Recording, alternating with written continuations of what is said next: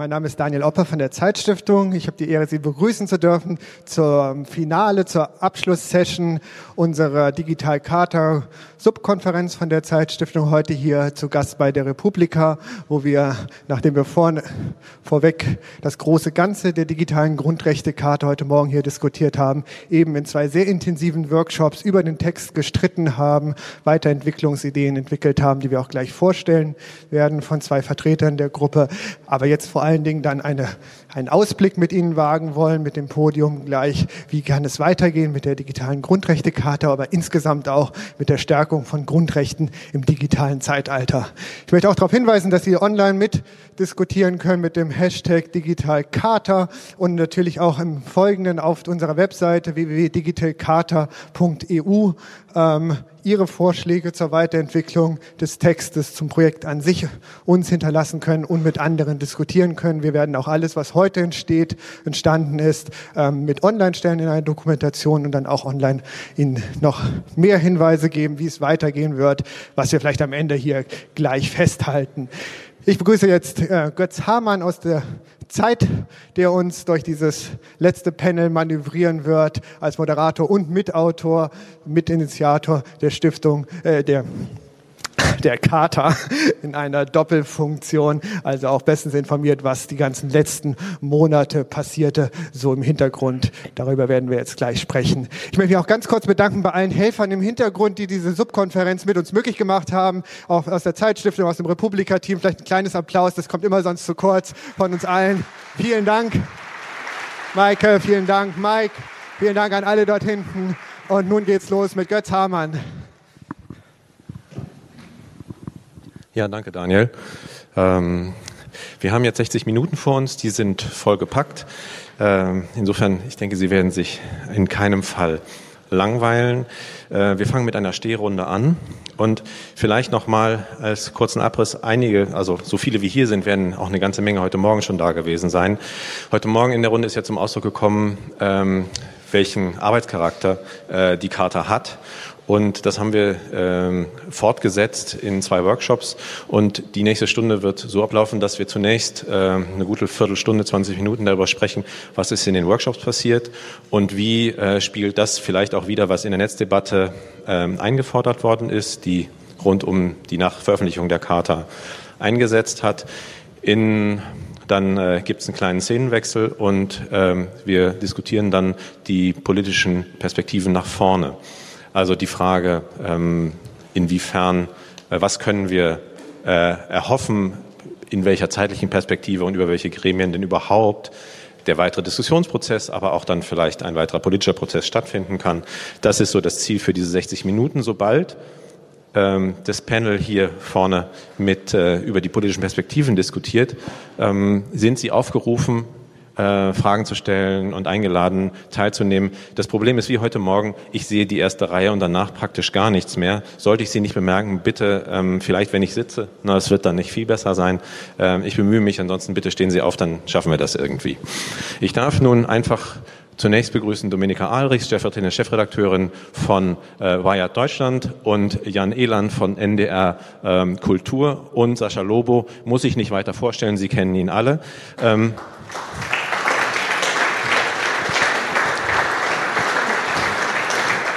Ja, äh, vielleicht greift er euch dann, äh, je nachdem, dann, dann, dann die Knochen. Ähm, äh, Dominika und Jan waren äh, so nett und haben äh, die fast unmögliche Aufgabe heute ähm, übernommen, irgendwie die Workshops zu moderieren. Ähm, und das muss man sich so vorstellen, die Charta hat irgendwie äh, etwas über 20 Artikel und dann waren die Teilnehmer, das waren ungefähr 30, 40 auf der einen Seite. Dominika, wie viel waren es bei dir? Ungefähr auch, denke ich.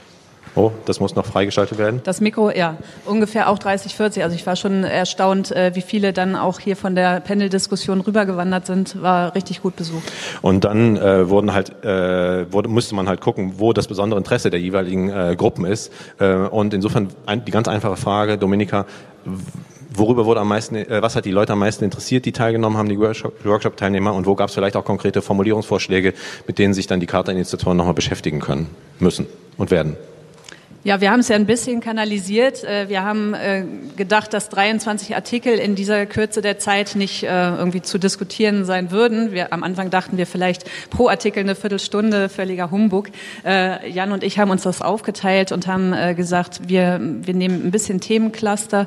Ich habe mich also den ersten zehn Artikeln theoretisch widmen sollen oder wollen. Und wir haben uns dann auf Artikel 5 kapriziert. Das war ja auch schon in der Panel-Diskussion zu merken, äh, dass das einer der äh, umstrittensten oder vielleicht auch der Artikel ist mit den meisten Nachfragen und der, der höchsten Emotionen. Das war dann auch in der Workshop-Diskussion zu spüren. Ähm, da geht es eben um die Frage äh, Zensur, Meinungsfreiheit, ähm, Rechte für, für Privatunternehmen. Äh, es fiel immer wieder Facebook, Google, Twitter, die, die üblichen drei, aber es geht ja, äh, geht ja noch viel weiter. Das heißt, ähm, da, äh, da wurde tatsächlich das aufgegriffen, was hier im Panel schon andiskutiert worden war und äh, mit, mit zum Teil harschen Nachfragen dann äh, nochmal bestückt. wurde, war der am Ende das Ergebnis, dass quasi das, also eher abgelehnt wurde, überhaupt eine Formulierung zu finden, oder gab es konkrete Vorschläge für eine veränderte, eine erweiterte Fassung, die wir vielleicht auch in den nächsten Tagen dann äh, im Netz sehen werden? Ähm, wir haben nicht so ganz konkrete Formulierungen finden können oder das war gar nicht so der Fokus dieser Diskussion, sondern ähm, es war äh, einfach schön zu merken, wie viele ähm, Leute aus unterschiedlichen Bereichen Wortbeiträge hatten. Ähm, die Juristen sind offensichtlich äh, höchst kritisch der, der Charta gegenüber eingestellt. Historiker sehen es ein bisschen anders. Also wir hatten ähm, unterschiedliche Wortbeiträge. Ich spicke mal gerade, denn wir haben äh, eine Ergänzung des Artikel 5 dann doch notiert oder ich habe es notiert. Ähm, da war die, äh, die Forderung, ich glaube, vom äh, DJV aus äh, Baden-Württemberg, dass Plattformen, also Facebook unter anderem eben als Medien äh, ähm, bezeichnet werden sollten oder definiert werden sollten, um dann eben auch entsprechend reguliert zu werden. Ähm, und eine weitere Ergänzung war, dass äh, jemand doch gerne wollte, dass Whistleblower-Schutz mit aufgenommen wird in den mhm. Artikel 5. Das waren so die beiden sehr konkreten mhm. Punkte. Ähm, der ähm, Jan, in der, in der anderen Gruppe, ähm, jetzt äh, ist das auch, äh, worauf hat sich die, die Diskussion da konzentriert? Wir haben natürlich auch nicht alle Artikel geschafft. Wir wollten über Artikel 11 bis 23, 23 ist die Schlussbestimmung, also 11 bis 23 diskutieren, haben am Ende vier Artikel mehr oder weniger intensiv diskutiert dabei.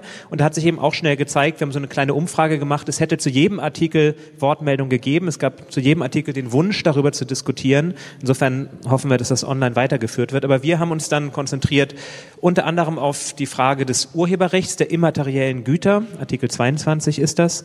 Damit haben wir begonnen, wo sich eben auch schnell gezeigt hat, das geht vielen gar nicht weit genug in beide Richtungen. Es gab auch den Wunsch, zum Beispiel einen Schutz vor Urheberrecht in diese Charta mit zu implementieren, damit eben nicht die mögliche Rechte, die jetzt schon da sind, dadurch aufgehoben oder verwässert werden. Ähm, das gab, äh, also die, es gab aber einige Vorschläge, die dann notiert sind, die wir auch in den nächsten Tagen dann online sehen werden für Formulierungsvorschläge. Richtig, wir haben tatsächlich auch an Formulierungen gearbeitet. Ob wir jetzt die Formulierung gefunden haben, das wage ich zu bezweifeln. Aber es gab einige Ergänzungen. Zum Beispiel gibt es im Artikel 21, wo es um die Arbeit geht, ja den Punkt, der die Arbeit oder die, äh, das Recht auf Arbeit, ich formuliere etwas frei, muss gesichert bleiben. Da wurde ziemlich schnell kritisiert, auch schon online. Naja, aber was ist überhaupt Arbeit? Das haben wir dann auf Erwerbsarbeit ein bisschen versucht zu fokussieren. Auch das ging nicht weit genug, weil viele Teilnehmer zu Recht sagten, naja, aber es gibt ja auch andere Formen von Arbeit, die auch gesichert werden müssten, sodass wir am Ende auf einen die Erwerbsarbeit muss vorerst gesichert werden, als möglichen Vorschlag haben. Und so ging es. Also es war ziemlich detailliert und ich bin gespannt, das liegt ja jetzt an euch, die diese Vorschläge alle aufnehmen werden, dann da die wirklich richtige, schöne Formulierung oder zumindest die nächste vorerst richtige, schöne Formulierung zu finden. Sascha, ähm, wie, du hast äh, sehr, sehr intensiv die Debatte im Netz begleitet äh, und ja auch die, äh, die Webseite Digitalkarte EU, sagen wir, mit gebaut, mit, mit, mit moderiert. Ähm, ähm, spiegelt sich da ungefähr bei dem, was du hörst, ein bisschen von dem wieder, was, äh, was du auch in den ersten Wochen, Monaten ähm, digital irgendwie an, an Feedback bekommen hast, gesehen hast? Ja, natürlich. Und das hängt damit zusammen, dass es ähm, weitgehend die gleichen Leute sind oder gleich tickende Leute, die ein Interesse daran haben, mitzuarbeiten. Ich bin auch recht dankbar. Das wurde vorher manchmal so ein bisschen flapsig behandelt, dass da so viele auch harsche Kritik gekommen ist. Ich habe mich ja da kopfüber reingestürzt in diese Kritik, speziell was, was Kommentare angeht auf den verschiedenen Plattformen. Ähm, weil anhand dieser Kritik deutlich geworden ist, dass da so ein Handlungsbedarf besteht. Jetzt könnte, hätte man natürlich sagen können, okay, die Artikel 5 ist äh, dramatisch misslungen in seiner ersten Ausfertigung, eine Überzeugung, die ich äh, habe und die auch immer noch wahr ist, äh, wo ich auch darauf hin arbeite, dass es geändert wird, wie viele andere ja auch. Aber grundsätzlich erstmal den Anflug zu haben, etwas Neues und wir müssen diskutieren über das Mikro, das nicht funktioniert. funktioniert das? Ton bitte, danke. Ähm, funktioniert das ja?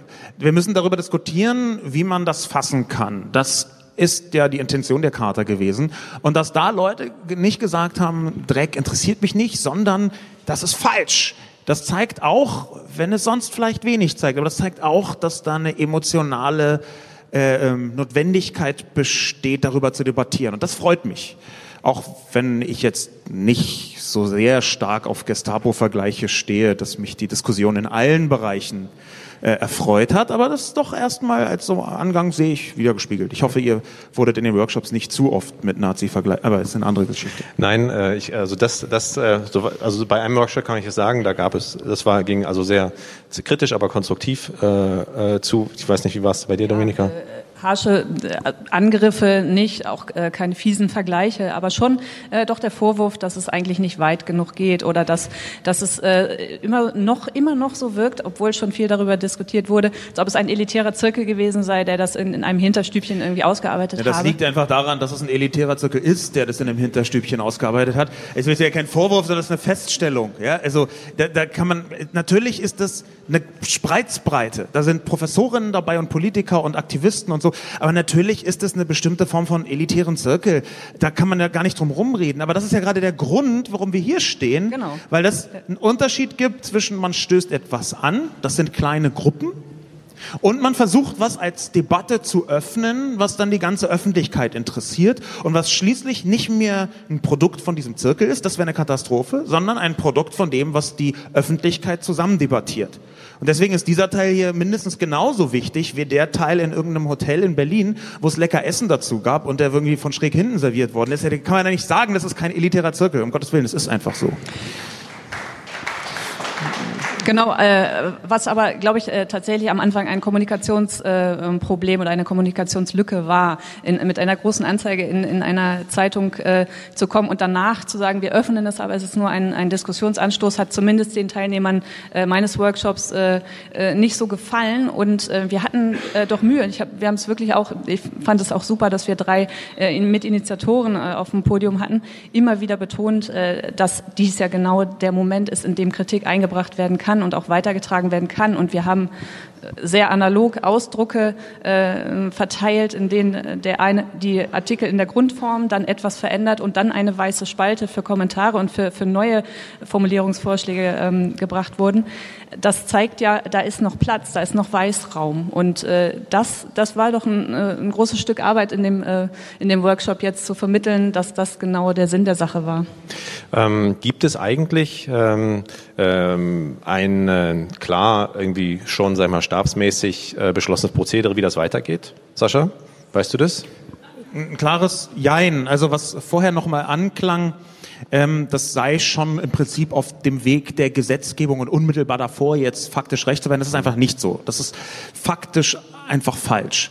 Das, was diese Leute da, zu denen ich auch gehöre, da versucht haben in Gang zu setzen, ist diese Debatte, die irgendwann natürlich gesetzt werden soll, aber auf welche Art das wie passiert, mit welcher Information, mit welchem, mit welcher Ausgangsbasis von Charta, das ist eine ganz andere Sache. Und das ist eben noch nicht festgezurrt sondern das ist in so einen groben Bahn. Man versucht, die Öffentlichkeit dafür zu äh, gewinnen, mitzumachen. Das versucht man im ersten Schritt im deutschsprachigen Raum. Dann kann man sich vorstellen, dass es noch in anderen Sprachen auch passiert. Es ist immerhin eine EU und da wird ja jetzt nicht ausschließlich Deutsch gesprochen, wie ich mir habe sagen lassen. Und äh, diesen Prozess weiter zu begleiten, da kann man höchstens eine Art Fahrplan machen, was man ungefähr plant. Aber der ist so vielschichtig, dass jedes Versprechen am 27.05.2019 gehen wir um 15.30 Uhr ins EU-Parlament Parlament mit, das wäre Quatsch. Das ist also ein vergleichsweise offener Prozess, der aber weitergeführt werden soll. So viel kann ich dann schon mal sagen.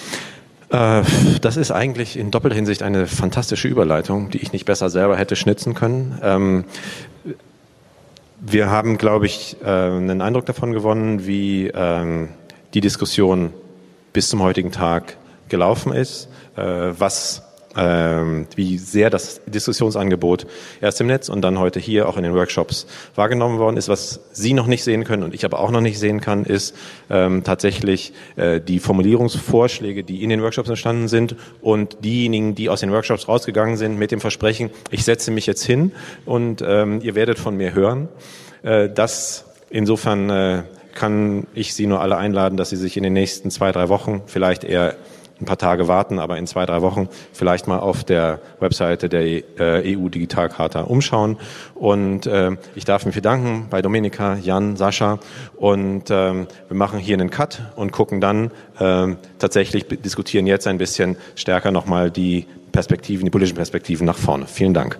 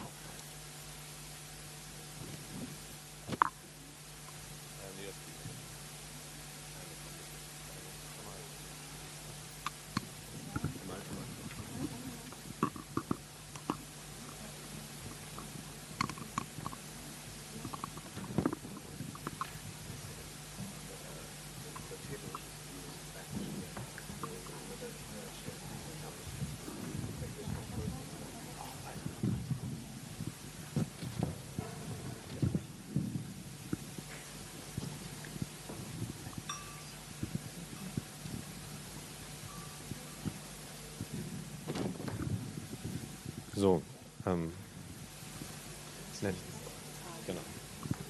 Genau. Well, äh, also bis dann äh, jetzt noch ein Stuhl mehr kommt, darf ich vielleicht einfach schon mal nochmal vorstellen, äh, wer mit mir hier gleich auf dem Podium sitzen wird.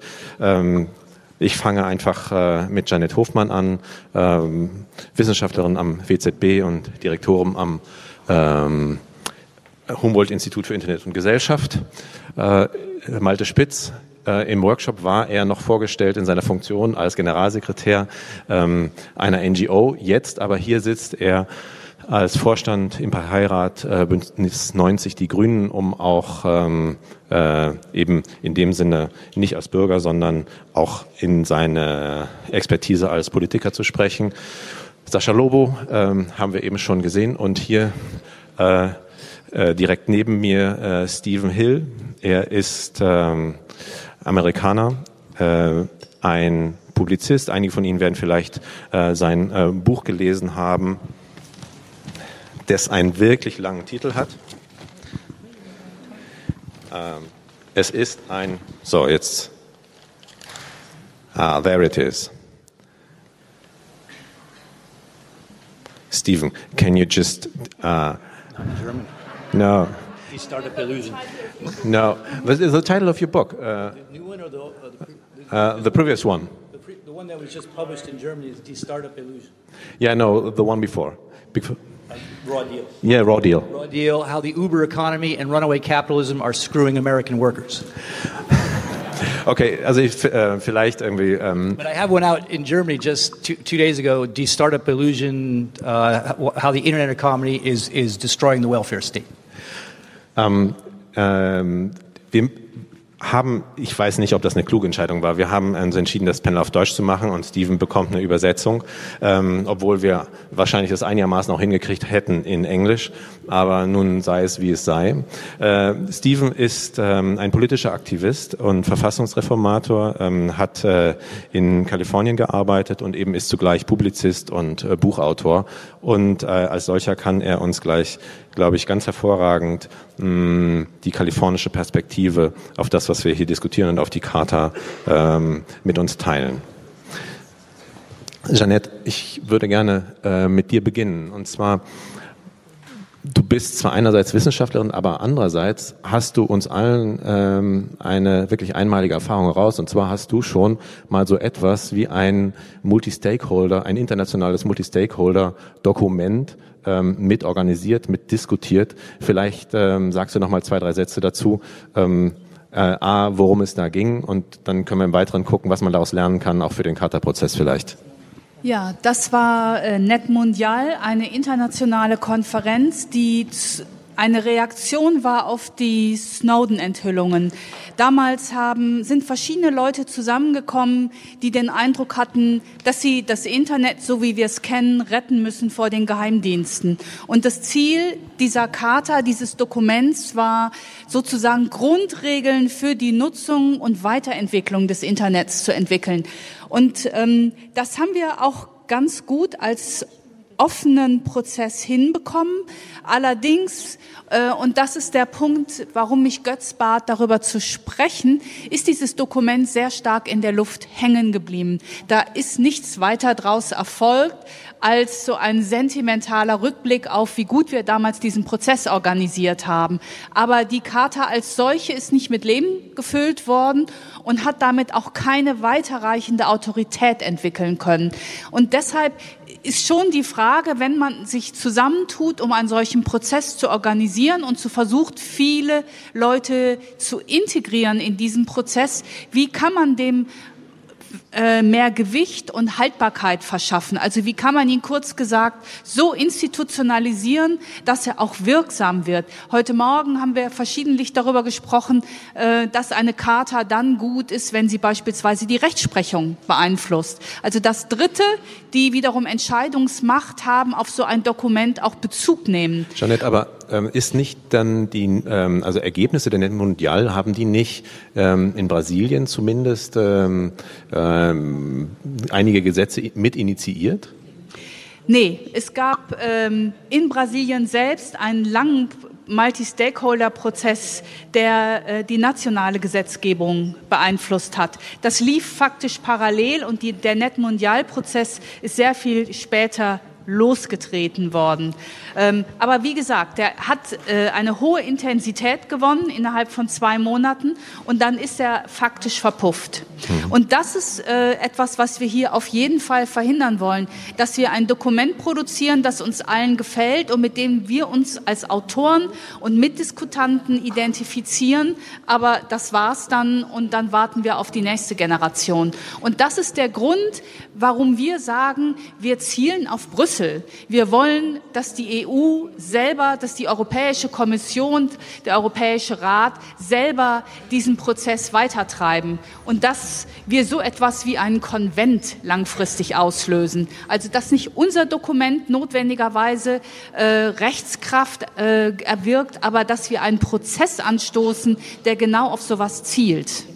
Äh, Malte, ähm, wir hatten ja nicht nur dich ähm, als ähm, ähm, Berufspolitiker in äh, diesem Prozess, sondern auch ähm, Jan-Philipp Albrecht von den Grünen und auch Martin Schulz von der SPD, da war er noch nicht Kanzlerkandidat.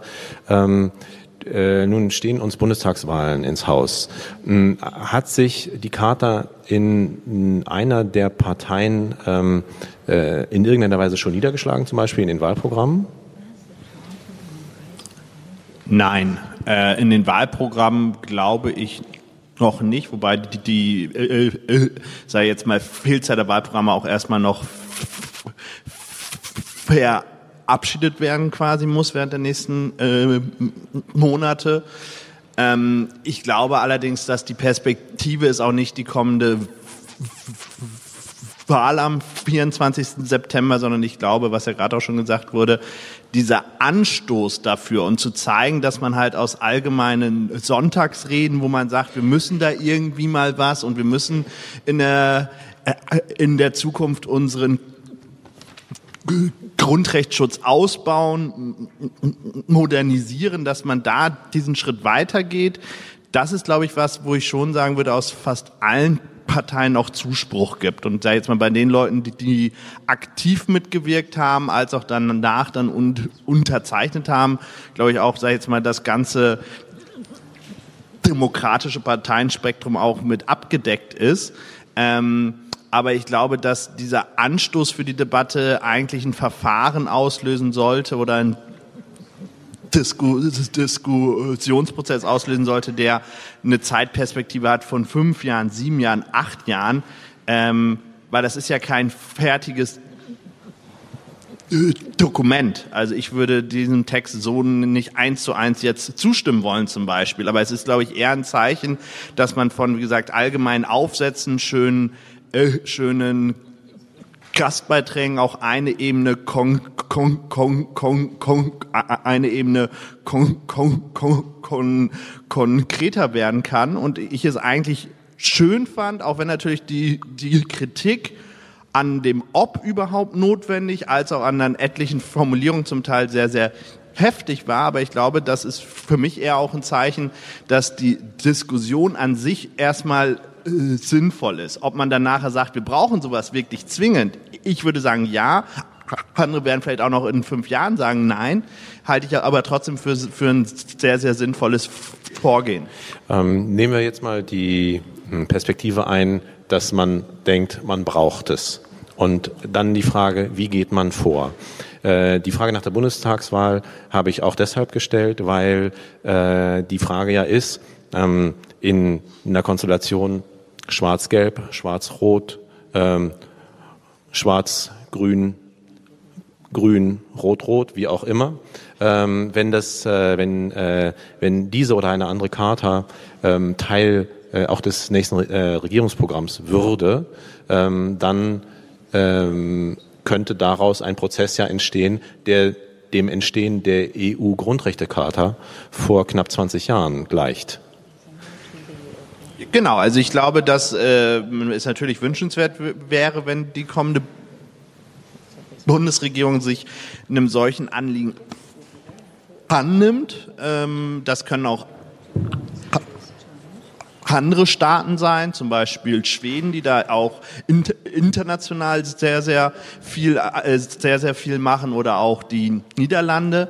Ähm, ich glaube allerdings, das wurde gerade schon gesagt, die, die europäische Perspektive ist die wichtigere Perspektive, weil wir sehen gerade, dass die EU als Institution da schon sehr viel Wirkmacht hat, äh, auch über die EU hinaus bestimmte Regeln zu setzen, die dann letztendlich auch eine globale Entfaltung finden. Und das ist, glaube ich, hat einen gewissen Charme, weil ich gerade noch nicht die UN-Ebene sehe, dass man wirklich auch was hat, was man dann im Endeffekt vielleicht sogar rechtsverbindlich, rechtsverbindlich durchsetzen kann. Das kann auch mal sein, aber ich glaube, dass die EU dafür gerade auch im internationalen Vergleich eigentlich eine sehr, sehr schöne Grundlage für bildet. Nun haben wir ja das, ähm, äh, der eine Weg wäre, dass das EU-Parlament die Initiative ergreift. Und eine andere Möglichkeit wäre, dass der Europäische Rat das, also ein Staat, ähm, einen Vorschlag, einen Verfassungskonvent zu machen, mit dem Ziel, die EU-Grundrechtecharta zu erweitern, in, ähm, äh, in den Europäischen Rat einbringt und es dann von da aus losgeht. So war es bei der EU-Grundrechtecharta und es war damals die deutsche Bundesregierung, die diese Initiative gestartet hat. Ähm, Sascha, ich kann mir bei so einem Prozess von fünf bis sieben Jahren ähm, noch nicht so richtig vorstellen, wie man es schaffen soll, ähm, die Zivilgesellschaft ähm, dauerhaft äh, und strukturiert zu beteiligen über so einen langen Zeitraum. Gibt es, also was ist deine Einschätzung dazu und kennst du vielleicht Beispiele für, sag mal, wann haben Debatten maximal, also wie lange haben Debatten mit einem guten Ende, mit einem konstruktiven, produktiven Ende maximal gedauert? Gibt es da Erfahrungswerte? Es gibt, es gibt definitiv Erfahrungswerte, die jetzt für diesen Prozess nur mittelermutigend sind. Äh, einer der Gründe, warum das in einer kleinen Gruppe zivilgesellschaftlich von der Zeitstiftung in Gang gesetzt worden ist, ist, weil ähm, wenn man die Zivilgesellschaft immer nur als die große Gruppe betrachtet, dann versandet das wahnsinnig schnell. Die Aufmerksamkeitsspanne der Zivilgesellschaft insgesamt scheint mir nicht besonders lange zu dauern. Da muss man also so eine treibende Kraft haben. Aber genau das ist der Punkt. Eigentlich probieren wir hier etwas, wo es noch gar nicht so wahnsinnig viele Beispiele dafür gibt, dass das mal total gut gelungen ist. Wir müssen eigentlich in doppelter Hinsicht äh, Neuland nicht nur betreten, was ziemlich leicht ist, sondern uns auch produktiv durch dieses Neuland durchflügen, nämlich einerseits inhaltlich und andererseits formal. Und gerade dieses Formale, das ist etwas, wo wir noch nicht genau wissen, wie das funktioniert, wo auch verschiedene Softwares, damit man das im Netz anbieten kann, was ja nahe liegt bei einer Digitalkarte, ähm, damit man das im Netz machen kann. Da gibt es verschiedene Softwares, aber noch nicht die, wo wir sagen würden, ja, wow, das wird ein HTML5-Wiki mit geilen JScripten oder so. Wir haben also noch nicht genau herausgefunden, wie diese Beteiligung im Netz so funktioniert, dass sie auch lange trägt. Und das ist gleichzeitig mit, der, mit dem Inhalt die Herausforderung. Ich glaube aber, dass es prinzipiell möglich ist und wo, wenn nicht bei einer digitalen Grundrechtecharta, sollte man das ausprobieren. Da bin ich ziemlich überzeugt, dass man das tun sollte. Und ob es gelingt, hängt jetzt nicht nur von uns ab, sondern eben auch von der Öffentlichkeit selbst. Mhm. Jeanette? Ich habe gerade äh, mit Malte überlegt, fallen uns Beispiele ein. Marco Civil, das ist äh, der Prozess, den du vorhin angesprochen hast. In Brasilien. Äh, in Brasilien. Das hat sich über mehrere Jahre hingezogen, teils online, teils offline. Und das andere Beispiel, was mir einfällt, wo ich auch aktiv beteiligt war, ist natürlich der UN-Weltgipfel zur Informationsgesellschaft. Der hat sich auch über gut drei Jahre hingezogen, teils in Genf und in Tunesien, aber über weite Strecken auch online. Das heißt, da hat sich über die Jahre international ähm, eine Gruppe herausgebildet, die stark Textarbeit geleistet hat. Das heißt, beim Weltgipfel ging es eben auch um Deklarationstext, wo die Zivilgesellschaft jeweils Regierungsvorschläge kommentiert und Änderungsvorschläge eingebracht hat. Das lief über einen langen Zeitraum, war aber tatsächlich immer an einen, ich sag mal, formalen Prozess gekoppelt. Das heißt, alle, die beteiligt waren, wussten, es geht hier um was. Die Regierungen werden irgendwas beschließen und es ist an uns, auf diesen Prozess und den Inhalt Einfluss zu nehmen. Und ich glaube, das ist das, was wir hinkriegen müssen. Wenn wir eine gewisse Aufmerksamkeitsschwelle in Brüssel überschreiten und absehen können, dass wir einen Prozess tatsächlich anstoßen können, dann haben wir vielleicht damit auch so ein gewisses Energieniveau erreicht, das eine gewisse Anzahl von Leuten in verschiedenen europäischen Ländern dazu bringt, sich daran zu beteiligen. Das kann man übrigens auch inhaltlich betrachten. Ne? Einer der Punkte, die, wie ich fand, zu Recht kritisiert worden ist, ist, dass wir so ein bisschen sehr auf die Gegenwart geschaut haben und die Vergangenheit. Ich halte das nicht für falsch. Gegenwart und Vergangenheit sind ja nicht völlig unwichtige Formen der Realität. Ähm, aber dass man natürlich auch noch weiter in die Zukunft sehen kann. Einer der besten Vorschläge, die kamen, fand ich, äh, ähm, ein Recht einzubauen auf Konnektivität. Dass man also in Zukunft so eine Digitalkarte hat, die einem sagt, jeder hat das Recht äh, in der EU auf Konnektivität. Er darf halt nicht vom digitalen Geschehen ausgeschlossen werden durch diese Verbindung selbst. Und solche Gedanken, die so ein bisschen in die Zukunft weisen, die halte ich unter Umständen inhaltlich für stark genug, dass sie so ein Engagement auch tragen. Weil für fast jedes von diesen in die, in die Zukunft gerichteten Rechten es einzelne Gruppen in der Gesellschaft, in der Zivilgesellschaft schon gibt, die da schon lange dran arbeiten und die dann großes Interesse haben, da mitzugestalten. Und wenn man es schafft, die anzusprechen, dann kriegt man vielleicht auch genau diesen Schwung hin, den man braucht, okay. um zu diskutieren über Jahre. Stephen, we know you as a author and writer and uh, deep thinker. But um, you are a constitu constitutional reformer as well. And uh, perhaps, um, as you follow the discussion, do you uh, first of all, um, what did you, what was your work in California, and um, where did your um, effort uh, take you?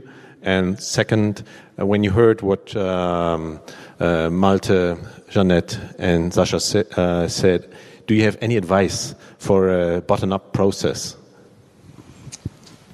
Well, thank you for including me in this um, discussion. Uh, it's, it's, fascinating, and um, you know I don't hear much discussion of the digital carta in the United States. Uh, I'm sure it's happening in certain circles, but they're small circles, and it's a big country. So I'm glad to see people taking the lead here because I think it is crucially important that we start thinking about these ideas, getting them down on paper, and then trying to get agreement among diverse uh, communities and constituencies. Um, my uh, part of my one of my hats that I wear uh, is is working on reforming the political system in the United States. Um, in some ways, to uh, adopt certain things you already have here in Germany, things like public financing of campaigns, universal voter registration, multi-party democracy. We don't have this in the United States. We have Donald Trump. Um, and obviously, there's a lot of work to do. We have had some successes at the local and state levels, um, and uh, it's never easy to do the types of things that you're doing now. Uh, you know, uh, to do it uh, grassroots, bottom up. Um, it, it, even if you're doing it grassroots, it takes money. It takes organization. It takes getting organizations on board one by one, finding the leaders in those organizations, getting them on board, then they get their memberships on board, and just slowly, patiently building that broad-based coalition that uh, you know finally puts it in the in the lap of the politicians and um, creates a situation where they, you know, they're supposed to be leaders, but they get out out in front of the crowd once you've created the crowd. That's kind of how it works. Um, the, the, leaders will lead once you produce the. Uh, Franklin Roosevelt, um, President Franklin Roosevelt, who in the 1930s created the New Deal, he had a famous saying in the United States. He said, You've convinced me it's the right thing to do. Now go make me do it. So that's something to think about. Well, um, uh, we are um, we have a history as a um, top-down uh, country decisions uh, are made at the top and executed. And now, uh, with this Charta, uh, we try something um, different.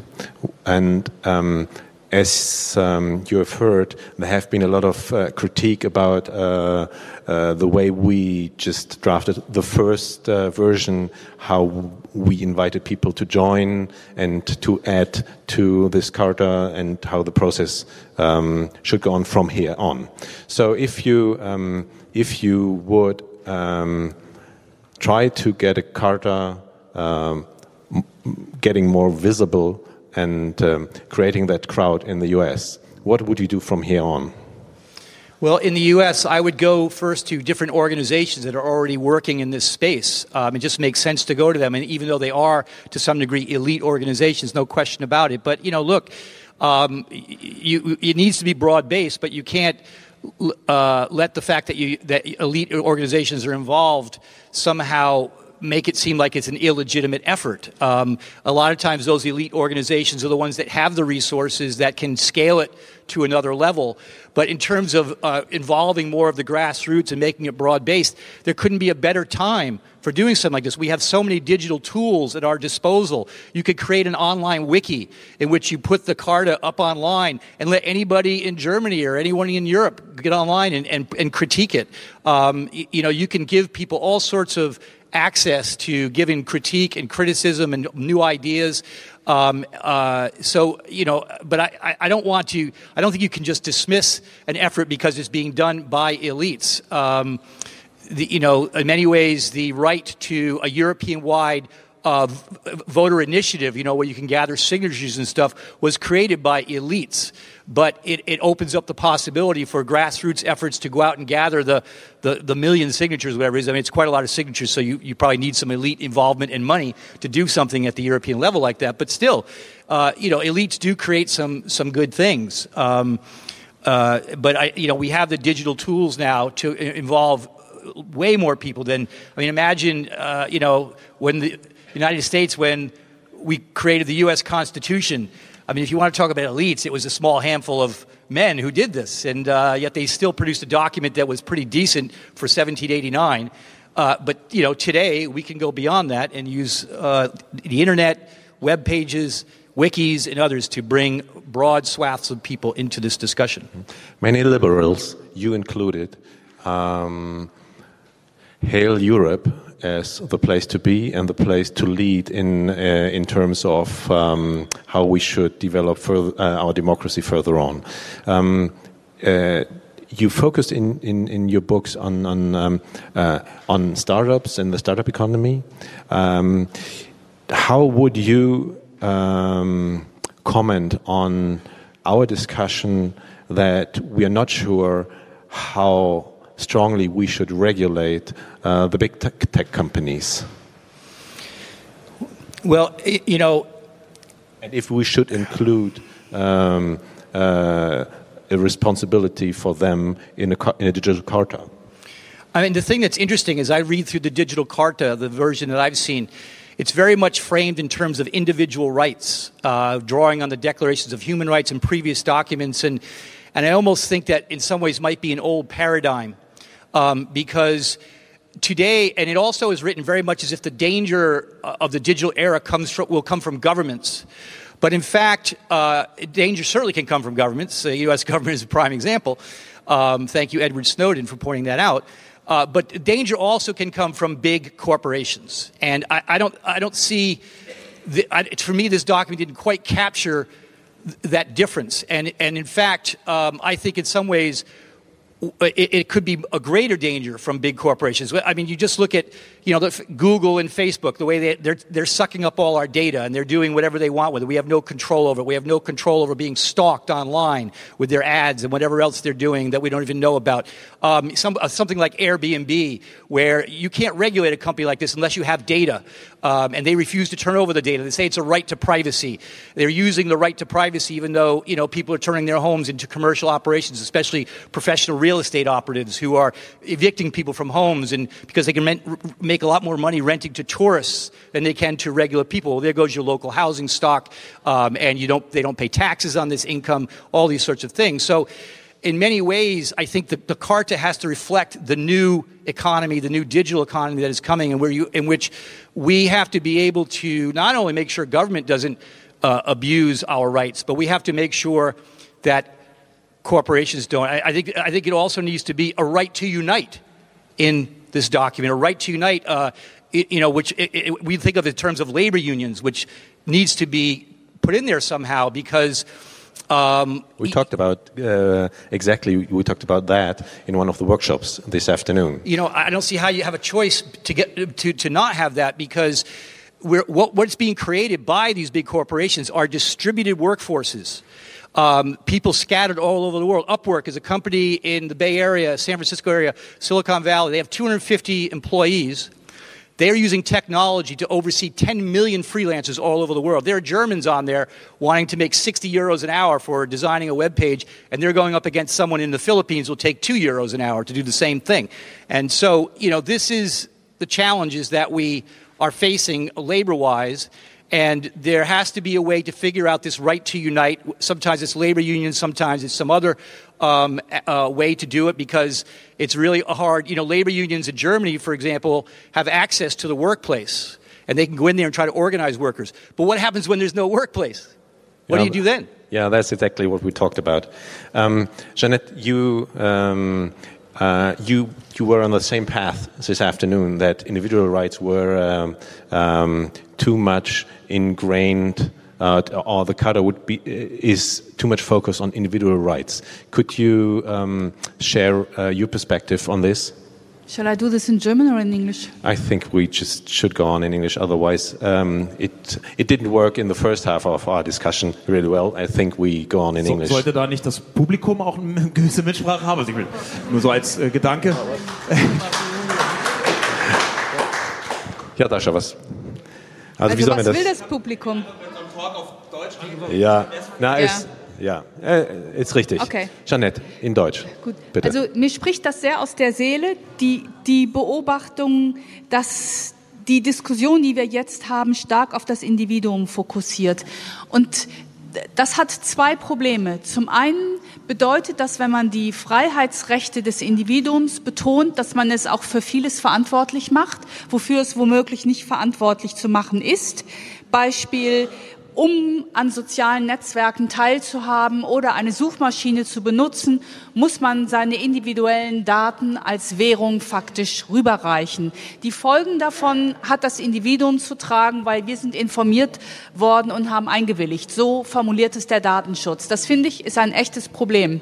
Und das hat damit zu tun, dass im Datenschutz im Datenschutz wir Regelungen immer stärker individualisiert haben, äh, aufgehängt an der Würde des Menschen, äh, betonen wir die Freiheitsrechte des Individuums und fahren die Bedeutung kollektiver, in diesem Falle staatlicher Regeln zurück. Das heißt, wir individuell werden verantwortlich für, wenn man so will, eine Infrastrukturentwicklung. Äh, wir können aus dem Digitalen heute nicht mehr ausscheiden. Wir sind auf viele Dienste angewiesen und werden individuell für die Folgen Verantwortung gezogen, wenn äh, faktisch die Privatsphäre sich immer mehr ausdünnt. Das ist die eine Seite. Und die zweite, das, die zweite wirklich wichtige Ebene ist, dass niemand die Gesellschaft als das gute Leben schützt. Wenn wir alle immer nur individuell für unser eigenes Verhalten verantwortlich sind, wer schützt eigentlich die Gesellschaft, die darauf ab angewiesen ist, beispielsweise, dass es eine gewisse soziale Distanz zwischen Malte, Sascha, Steven und Götz und der Übersetzerin gibt, dass wir eben nicht alles voneinander wissen. Das ist so wichtig für das soziale Zusammenleben und das schützt keiner, sondern wir Jeanette, erlegen uns selbst so eine Art Tyrannei auf ähm, mhm. durch diese Datentransparenz. Also das ist in finde ich oder Sascha gleich dazu. Um jetzt auch mal äh, äh, bisschen abzubilden, dass es da unterschiedliche Meinungen gibt, finde ich so erstmal nicht 100% äh, unterschriftswürdig. Ich bin ja sehr offen gegenüber den Datenschutzkonzepten, aber glaube auch, dass sie weiterentwickelt werden müssen. Und diese ausschließliche Schutzperspektive ist etwas, wo ich jedenfalls im Prozess der Digitalkarte Entstehung versucht habe, so ein bisschen darauf hinzuwirken, dass die nicht an allererster Stelle steht. Ich bin großer Freund davon, dass man eine Datensouveränität als Einzelperson so weit wie möglich ausüben kann. Aber das grundsätzliche Verteufeln von Teilen von Daten, das halte ich für schwierig. Und ich weiß, dass die Grenze ganz fein ist und schwer zu ziehen. Aber genau deswegen ist das für mich auch ein wichtiger Debattenprozess, der in die Öffentlichkeit gebracht werden muss. Ich habe ähm, viel, ich weiß, das ist äh, un ungewöhnlich und komisch, wirkt vielleicht seltsam, aber ich habe viel mit jungen Leuten gesprochen in letzter Zeit und habe versucht, habe versucht herauszufinden, wie die gegenüber diesem Datenkonzept, Datenschutzkonzept und Datensharing-Konzept eingestellt sind. Und da sind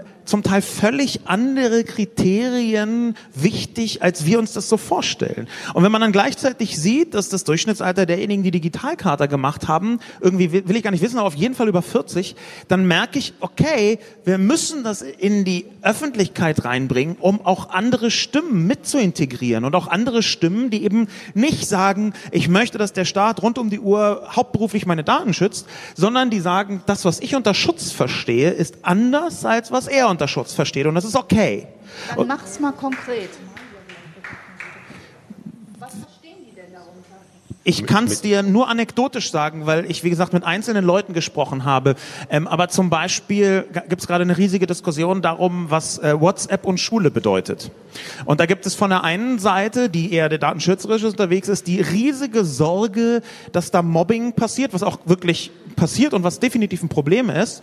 Äh, und die sagen, das ist ganz schlimm, das muss alles verbieten. Und dann gibt es von der Seite der jungen Menschen eher die Thematik, äh, wir brauchen eine soziale digitale Infrastruktur, um vernünftig zu lernen. Das ist völlig wieder natürlich, wenn wir das nicht haben. Und es ist auch sehr wichtig, dass in dieser sozialen Infrastruktur halt nicht immer so eine Aufsichtsperson ist oder so eine Elternperson, weil dann ganz viele Fragen und Dialogprozesse gar nicht mehr stattfinden. Und sofort hat man so widersprüchliche und gegensätzliche Interessen, die ich glaube nicht so einfach unter einen Hut zu bekommen sind. Und dafür glaube ich, dass so ein Charta-Prozess in die Öffentlichkeit, auch in die junge Öffentlichkeit reinzubringen, sehr wichtig ist. Es wird tatsächlich ähm, ja angesichts der technologischen Entwicklungen, die wir sehen, ähm, äh, ist es, glaube ich, äh, auf jeden Fall hilfreich, dass der Prozess noch eine Weile dauert und dass wir auf der Suche sind nach Formulierungen, die ein bisschen, sag mal, plattformunabhängig sind.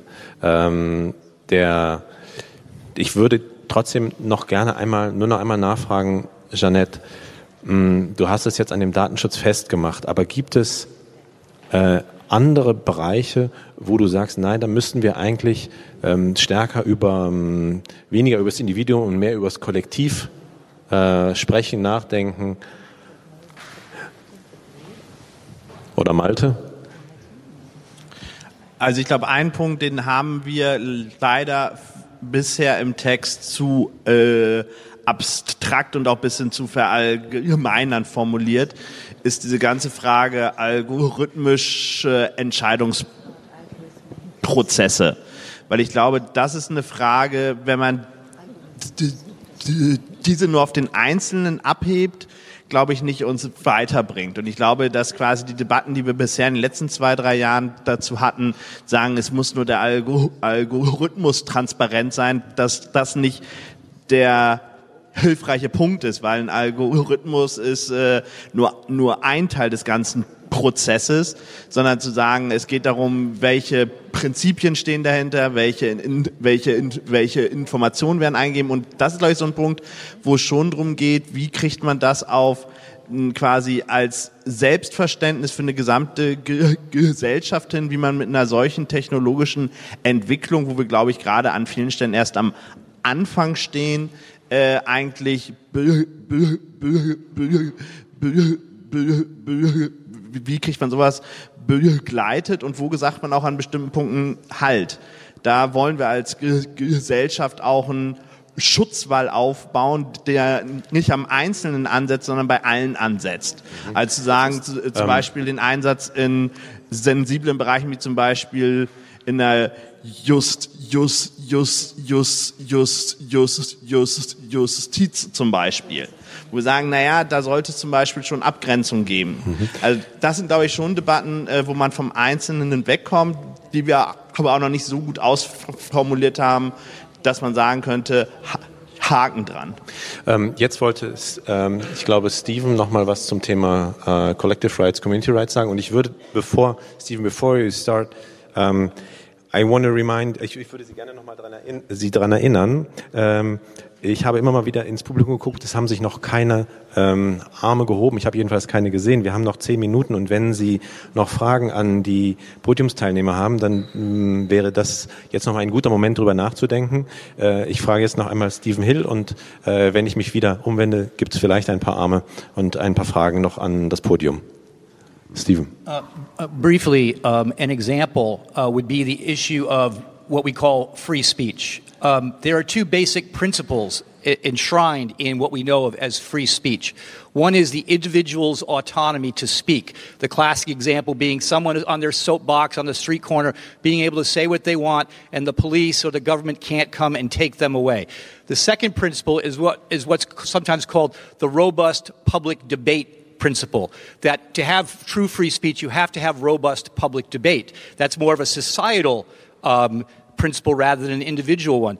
Well, these two can clash. What happens when you have an individual who has so much speech because they are wealthy, or they're a corporation, or they're Facebook, um, eh, you know, with fake news and all these sorts of things, and they start drowning out the speech and, and, and distorting the public debate uh, they start drowning out the speech of others. These are the types of things that you have to litigate, and you have to, uh, the Carta has to somehow um, enshrine both principles, but find a way, a nuanced way to, um, to, to move forward so that we aren't simply just stuck in the same old arguments again and again and again.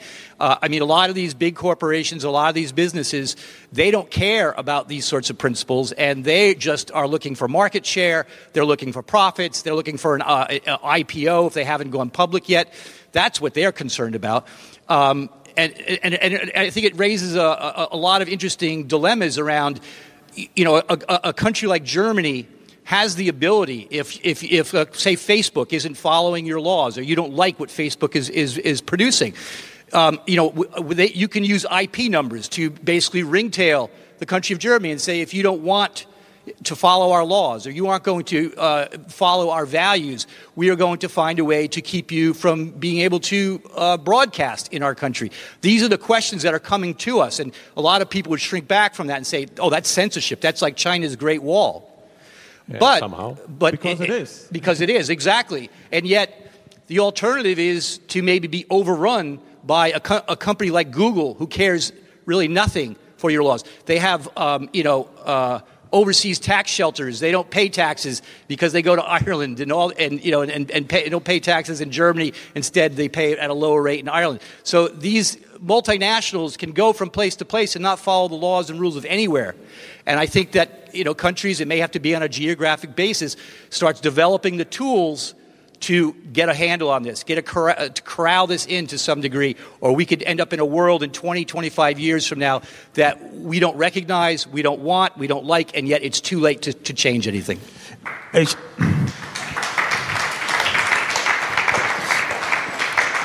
Ich sehe das nicht ganz so konfrontativ äh, wie Steven, hauptsächlich, weil ich glaube, dass natürlich diese großen Unternehmen, die Digitalunternehmen, auch eine positive Wirkung haben. Ja, ich würde einfach nicht immer nur sagen, das sind alles böse Unternehmen, die schlimme Sachen tun, sondern ich würde auch immer versuchen zu sagen, es gibt auch gute Elemente da drin. Wie, äh, Google hat aus meiner Perspektive das Web überhaupt erst urbar gemacht in vielerlei Hinsicht und Facebook erlaubt neue Formen von Debatten. Und ich glaube, dass genau diese Form zuzugestehen, da passiert auch etwas Positives, auch der Ansatz ist, um das politisch weiterzuentwickeln. Denn wenn man ausschließlich, und das meinte ich auch mit dem Einbeziehen der jungen Leute, wenn man ausschließlich von Regulierung äh, spricht und denkt als Grenzen ziehen, äh, äh, Mauern aufbauen, rote Linien ziehen, dann ist man schnell in Gefahr, so eine Art Parallelrealität aufzubauen, so eine Art psychischer Walled Garden, in dem dann alles gut funktioniert und das, was eigentlich abgeht, ist da draußen und hat überhaupt gar keine Form von Regulierung mehr. Also ich glaube an Regulierung. Ich glaube, wir haben noch nicht rausgefunden, wie Plattformregulierung funktioniert. Und ich glaube, dass die Digitalkarte ein Schrittchen in diese Richtung sein kann, wenn sie gut zu Ende debattiert und ausformuliert sein wird, weil ich der Meinung bin, dass diese Regulierung nicht allzu konfrontativ, also ohne Furcht vor Konfrontation, aber nicht allzu konfrontativ gegenüber diesen Plattformen ähm, gebaut werden muss. Und zwar weniger in der äh, steuerlichen Hinsicht, da bin ich total für Steuern zahlen, also was die anderen betrifft in jedem Fall, aber gleichzeitig auch inhaltlich ein bisschen produktiv daran zu arbeiten. Also dieses alte Zuckerbrot- und Peitsche-Prinzip, warum das jetzt auf einmal falsch ist, das möchte ich nicht einsehen. Und da gehört eben nicht nur eine, eine Peitsche dazu, sondern auch dieses äh, Zuckerbrot, von dem man so viel hört. Äh, danke, Sascha. Das war ähm, äh, noch kein schönes Schlusswort, auch wenn es eins wäre. Ähm, wir haben eine Publikumsmeldung. Stellen Sie sich ganz kurz vor und dann. Ähm, Silke Meiser, guten Tag. Pardon? Funktioniert das? Ja. Jetzt. Okay. Uh, I'd like to say this in English so Mr. Hill can understand. Um, I'm a little troubled by your time horizon that you have given of, the, of trying to implement the Carta within five to seven years, perhaps on a European level. Um, to put it bluntly, to me, uh, considering the rate of technological change and progress, it sounds like we're talking about maybe securing the barn door long after the horse is gone. Um, yeah. Uh, why does it take so long? Um, if it if it ever happens um, to implement the Carta, uh, a constitution in a way, und die Frage dann auch auf Deutsch irgendwie an. Vielleicht äh, ist das keine schlechte Frage ähm, für die Schlussrunde. Danach nehme ich noch den, äh, die zweite Wortmeldung. Oder gleich dazu. Da komme ich mal äh, zu Ihnen. Ich halte das. Denn heute Morgen war ja klar, dass wir noch gar nicht wissen, in welche Richtung diese Charta nun eigentlich wirklich eine Endstufe bekommen kann. Es war aber klar, dass ein Diskutieren allein schon als Prozess auch Impulse gibt. Und es war in der einen Runde auch klar, dass man nachjustieren muss, was wir an Gesetzen haben. Dazu ist, kann diese Impulse wirksam sein. Von daher stellt sich mir die Frage, ob man neben allem, was man als Langzeitperspektive hat, Wege finden könnte, das Ganze doch für ein breiteres Publikum jeweils nach bestimmten Ereignissen, die man in der Öffentlichkeit hat, zu äh, aktualisieren in dem Sinne, und hier haben wir etwas, was dann auch einen Impuls gibt, für den Gesetzgeber schon zu korrigieren, ohne dass wir vielleicht schon die neue Karte haben. Ich glaube, man ähm. muss viel schneller agieren können, dann haben wir auch mehr Zustimmung. Ja, vielen Dank. Ähm, also nochmal die Frage, ähm, erstmal nochmal die Frage, wieso dauert das so lange und geht es nicht schneller? Wenn ich darauf mal spontan reagieren darf, würde ich sagen, dass wenn man ein qualitativ hochwertiges europäisches Produkt entwickeln will, dann braucht das seine Zeit. Wir sind uns ja nicht mal im deutschsprachigen Raum bisher einig, wie einzelne Paragraphen zu formulieren sind und welche im Einzelnen notwendig sind. Aber wenn man sich jetzt das ausgedehnt auf die verschiedenen europäischen Kulturen vorstellt, wird das eine ganz lange Zeit dauern. Und das finde ich, ist es auch wert. Und dazu war noch ein Teil der Frage, ist der Krieg dann schon vorbei? Also. Ich glaube, das ist ja ein bisschen der Hintergedanke, etwas bisschen zeitloseres zu formulieren. Äh, zu sagen, hm, nicht, was ist die technologische Situation im Jahr 2017 und darauf dann eins zu eins nur die Antworten zu finden, sondern Prinzipien letztendlich aufzuschreiben, die A, Technologien neutral sind, weil einen solchen Text äh, würde man den jeweils nur zum Ist-Zeitpunkt quasi in Verbindung setzen. Dann würde der Text im Jahr 2017, den wir jetzt haben, sehr, vermutlich hätten wir ihn 2010 quasi geschrieben, ganz anders aus. Da würden ganz andere Begrifflichkeiten stehen. Und das ist natürlich auch ein Vorwurf, warum, warum er an manchen Stellen so allgemein und fahrig auch ist. Aber ich glaube, das ist, sag ich jetzt mal, wenn man sagt, man hat einen Zeithorizontanspruch, wo er auch wirken soll und der soll quasi einige technologische Sprünge auch aushalten können, dann braucht man halt äh, eine, Generalisierungsebene und darf sich nicht nur mit Fragen, die uns jetzt heute ganz, ganz wichtig äh, äh, auffallen und wo wir vielleicht in fünf Jahren sagen, ach, das war doch eigentlich nur eine kleine, kleine Diskussion verglichen zu den eigentlichen Fragen. Also ich glaube, äh, aus dem Grunde würde ich sagen, lieber sich ein bisschen extra Zeit nehmen.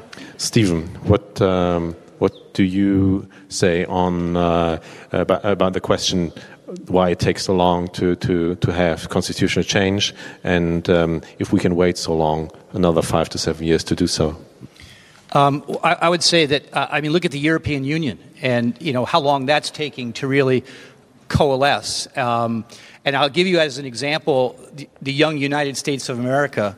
You know, it was um, from the time it was formed in 1790 until 1860, you know, seven decades, we had about four financial panics that were at least as great as the Eurozone crisis, if not worse.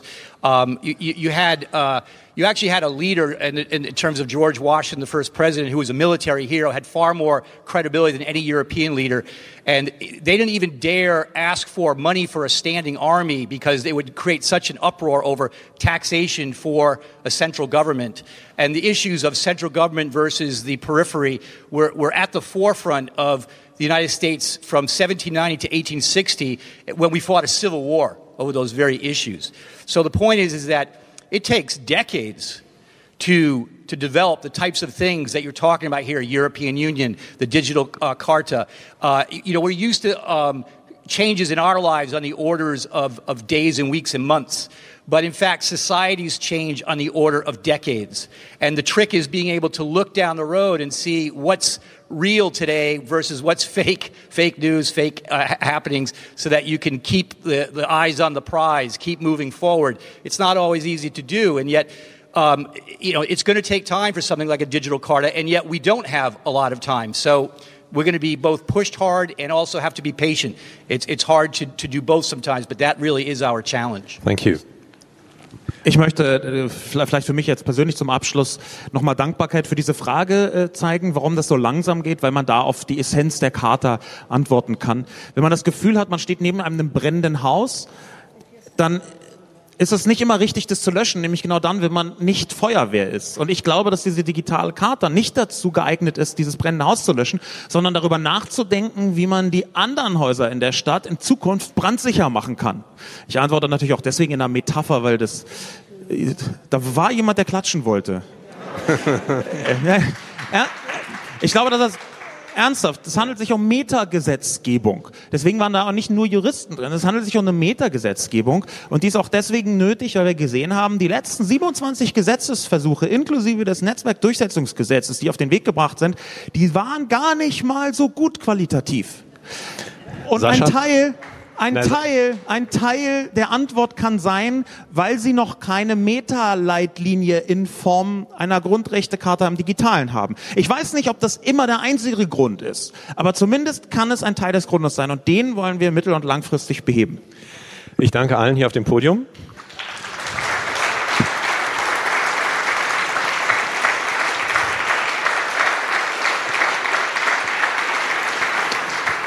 Ihnen allen für das Interesse. Bleiben Sie dran. Äh, seien Sie einerseits geduldig, aber andererseits ungeduldig mit sich selbst und mit uns. Äh, Schauen Sie in zwei Wochen vielleicht mal auf der Webseite vorbei. Äh, ich hoffe, es hat Ihnen äh, etwas gebracht, äh, Sie weitergebracht, ähm, zu dem einen oder anderen, die eine oder andere neue Idee geschenkt. Vielen Dank und noch eine schöne Republika.